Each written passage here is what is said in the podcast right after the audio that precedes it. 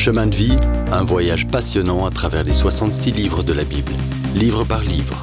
On regarde aujourd'hui le livre de Matthieu au chapitre 26 verset 23 jusqu'au chapitre 27 verset 50.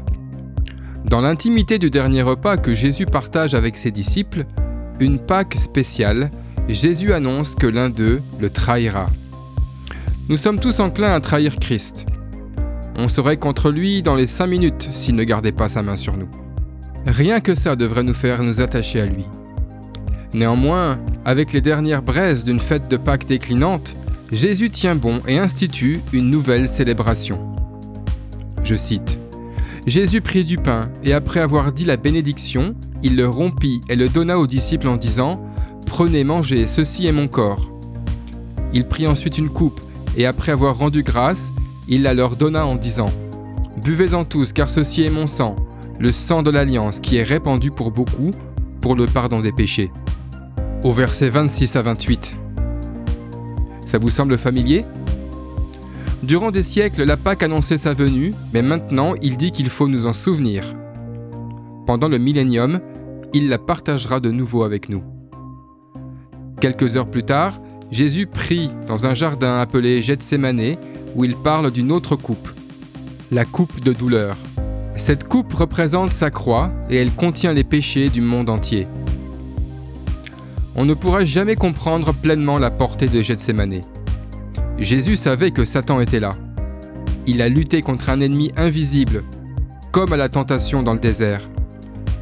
Pourtant, Jésus persévère et accepte la coupe et la volonté de Dieu. C'est là qu'il a vaincu l'ennemi et la victoire du calvaire est remportée à Gethsemane. On est là au sommet du message de l'Évangile, la mort de Jésus sur la croix. Aucun des quatre évangélistes ne raconte la crucifixion en détail. Ils disent seulement ce qui se passe autour de la croix. C'est comme si Dieu couvrait d'ombre les trois dernières heures de la vie de Jésus en croix en disant ⁇ Tu ne peux pas voir ça, ça dépasse la compréhension humaine, la souffrance est inimaginable. Cette transaction se passe entre le Père céleste et le Fils sur la croix. Plus que la mort elle-même et les horribles souffrances de la crucifixion, autre chose est si important. Jésus, saint, innocent et séparé des pécheurs, est fait péché pour nous. Sur cette croix, tout le péché de l'humanité est sur lui, pas de manière scientifique ou académique, mais en réalité. Ne pense pas que ce soit seulement pour les masses. C'est pour toi. L'horreur qu'il a ressentie quand le péché a été placé sur lui est inimaginable. Malgré tout, Jésus n'a pas demandé d'échapper à la croix. Il ne voulait que faire la volonté de Dieu. Tout est arrivé selon l'Écriture. C'est le jour le plus important de l'histoire et de ton histoire.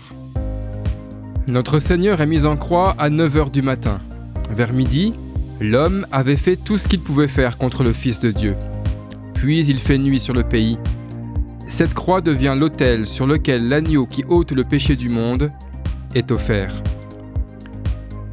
Dans le prochain épisode, on verra ce qui arrive après la mort de Jésus.